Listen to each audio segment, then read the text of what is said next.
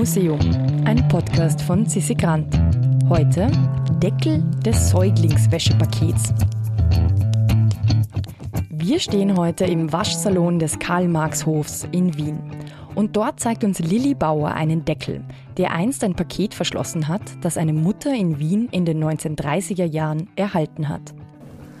Mein Name ist Lili Bauer. Gemeinsam mit meinem Mann Werner Bauer bin ich Initiatorin und äh, Kuratorin der Dauerausstellung im Waschsalon Karl-Marx-Hof zum Roten Wien der Ersten Republik. Ich möchte ein Objekt vorstellen, das hier an einer Säule hängt. Äh, es ist der Deckel eines Säuglingswäschepakets. Dieser Deckel besteht aus einem roten Karton, in der Mitte abgebildet ist äh, die Skulptur Magna Mater des Bildhauers Anton Hanak. Äh, rund um diese Abbildung haben wir den Schriftzug äh, Säuglingswäscheaktion der Stadt Wien und äh, die drei Buchstaben SWA von Säuglingswäscheaktion finden wir auch äh, stilisiert in den Ecken dieses Kartons abgebildet. Äh, diese Skulptur der fürsorgenden Mutter ähm, besteht aus einer Frau in der Mitte. Sie ist umringt von vier Kindern. Das vierte Kind steht hinter ihr, das sieht man jetzt hier nicht auf dieser Abbildung. Und sie hält äh, schützend ihre Arme über zwei Kinder. Und diese Geste versteht man äh, am besten im Kontext. Diese Skulptur war ursprünglich eine Brunnenfigur, die aufgestellt war im Garten der Kinderübernahmsstelle der Gemeinde Wien, äh, umringt von einem Wasserbecken und entlang dieses Wasserbeckens befanden sich noch äh, gewundene Schlangen, die als Wasserspeier funktioniert haben. Ähm, diese Skulptur wird in der Literatur auch genannt das Wahrzeichen des Wiener Wohlfahrtsamtes vermutlich mit ein Grund, warum diese Skulptur in der Kinderübernahmsstelle stand. Diese Stelle wurde 1925 von Julius Tandler initiiert. Julius Tandler war Stadtrat für das Wohlfahrtswesen.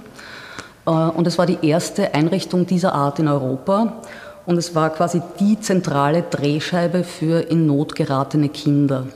Also äh, Kinder wurden dort abgegeben, entweder von ihren Eltern, oder von Pflegefamilien, teilweise auch äh, von den Bezirksjugendämtern oder auch von der Polizei, wenn die Kinder auf der Straße aufgegriffen wurden. Die Kinder wurden dort ähm, gewaschen, neu eingekleidet und untersucht, medizinisch und psychologisch. Äh, und in weiterer Folge hat man sie einige Wochen auch beobachtet, wie sie sich entwickeln und dann sich überlegt, wohin dieses Kind äh, weitergeleitet wird, also entweder wieder zurück in die Herkunftsfamilie oder in eine Pflegefamilie oder in ein Kinderheim auch der Stadt Wien.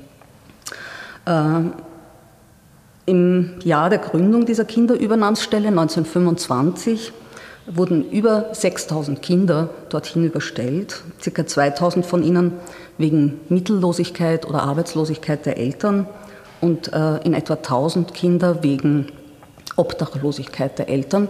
Weitere Gründe, um Kinder dort abzugeben, waren in etwa Verwaistheit oder wenn die Eltern auch äh, ins Spital mussten und sich nicht kümmern konnten.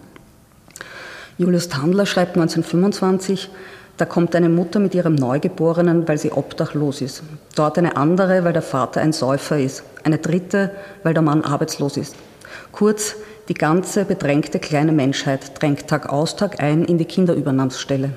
Es ist ein furchtbares Bild des Kinderelends, ein schreckliches Wahrzeichen der kapitalistischen Gesellschaft. Interessant bei diesen ähm, Kinderheimen der Stadt Wien ist, dass in erster Linie Buben dorthin gekommen sind.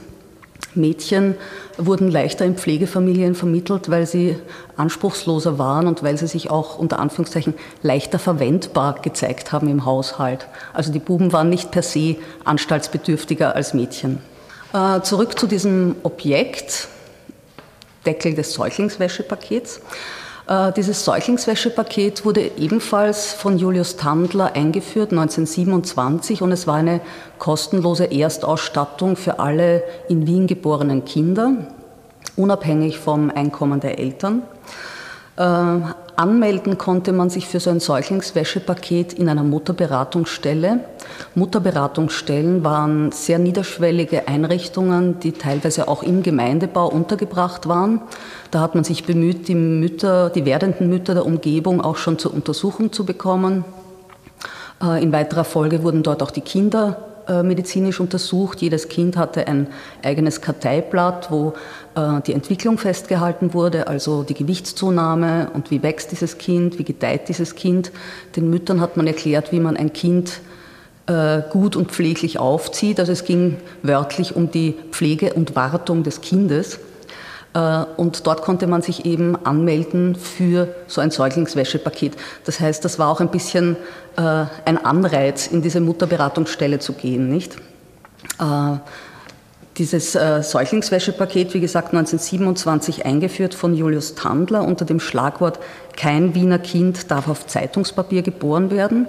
Windeln waren auch damals ein Luxusprodukt, das sich nicht jeder leisten konnte. Und äh, die Zusammenstellung dieses Säuglingswäschepakets hat über die Jahre variiert. Äh, Im Jahr seiner Einführung 1927 enthält es 24 Tetrawindeln, sechs gewirkte Jäckchen, ein großes Frottierbadetuch, sechs praktische Hemdchen, ein Badetuch, äh, zwei Nabelbinden, ein Tragkleidchen, eine lichtblaue Flanelldecke und zwei Kautschuk-Einlagen und Zitat auch an Seife, Creme und Hautpuder, das Dreigestirn der Säuglingspflege ist gedacht.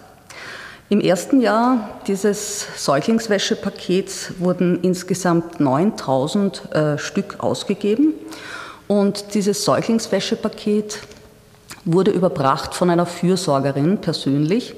Das heißt, die ist in die Wohnungen gegangen, hat das Säuglingswäschepaket äh, überreicht mit Grüßen der Stadt Wien und ähm, ihre Aufgabe war auch, Nachschau zu halten, in welchen Verhältnissen dieses Kind hier aufwächst.